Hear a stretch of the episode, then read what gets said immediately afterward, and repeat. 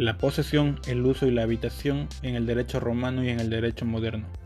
La posesión es un derecho real de dominio, donde es poseedor de una cosa el que ejerce sobre ella un poder físico y exclusivo, esto con fundamento en el artículo 826 del Código Civil del Estado de Veracruz. El uso y la habitación son derechos reales de goce. El uso permite a su titular utilizar una cosa que pertenece a otra, así como percibir de los frutos de la cosa. La habitación da la facultad de ocupar las habitaciones gratuitamente en casa ajena.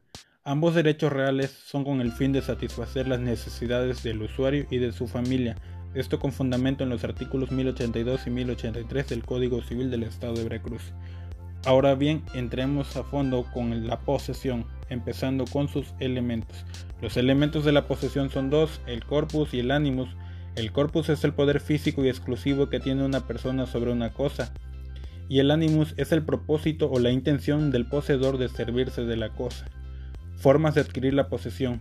Para adquirir la posesión es necesario la adquisición de sus dos elementos, del corpus y del animus. Formas de perder la posesión. Para perder la posesión basta con perder uno de sus dos elementos, ya sea el corpus o el animus. Formas de proteger la posesión. La defensa de la posesión tiene como instrumento característico los interdictos.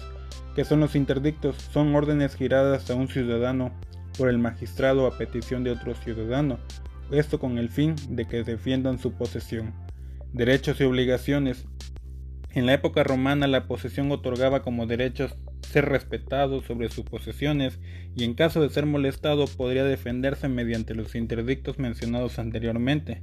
En la época actual, los derechos y obligaciones de la posesión se encuentran en los artículos 838 al 841 del Código Civil del Estado de Veracruz. Ahora bien, entremos en el tema de uso y habitación, empezando con sus elementos. El primer elemento sería el otorgante que da el uso y da la habitación. El segundo elemento sería la cosa objeto de uso o habitación. El tercer elemento sería el beneficiario y su familia, que gozarán de los beneficios. Formas de constitución del uso y la habitación. Puede constituirse por acto consensual, por venta o donación entre vivos, por testamento, por prescripción o por la ley. Formas de extinción del derecho de uso y de habitación. Por pérdida o destrucción total de la cosa, por la muerte del usuario, por vencimiento del plazo pactado, por cesación de la causa, por consolidación o confusión, por el no uso durante 10 años, por renuncia del usuario o de la habitación. Derechos o obligaciones. Dentro de los derechos, en la época romana el uso y la habitación eran considerados servidumbres personales, por lo que los derechos tenían de servirse de la cosa para todos los usos que estaba destinado, pero sin tomar fruto o producto alguno, y en la habitación podría habitar una cosa ajena, respetando el destino de la misma, y como obligación es que no podía cederla a otra persona. En la actualidad, estos tres derechos reales son de suma importancia, ya que son utilizados en contratos celebrados entre familiares o empresas privadas o públicas.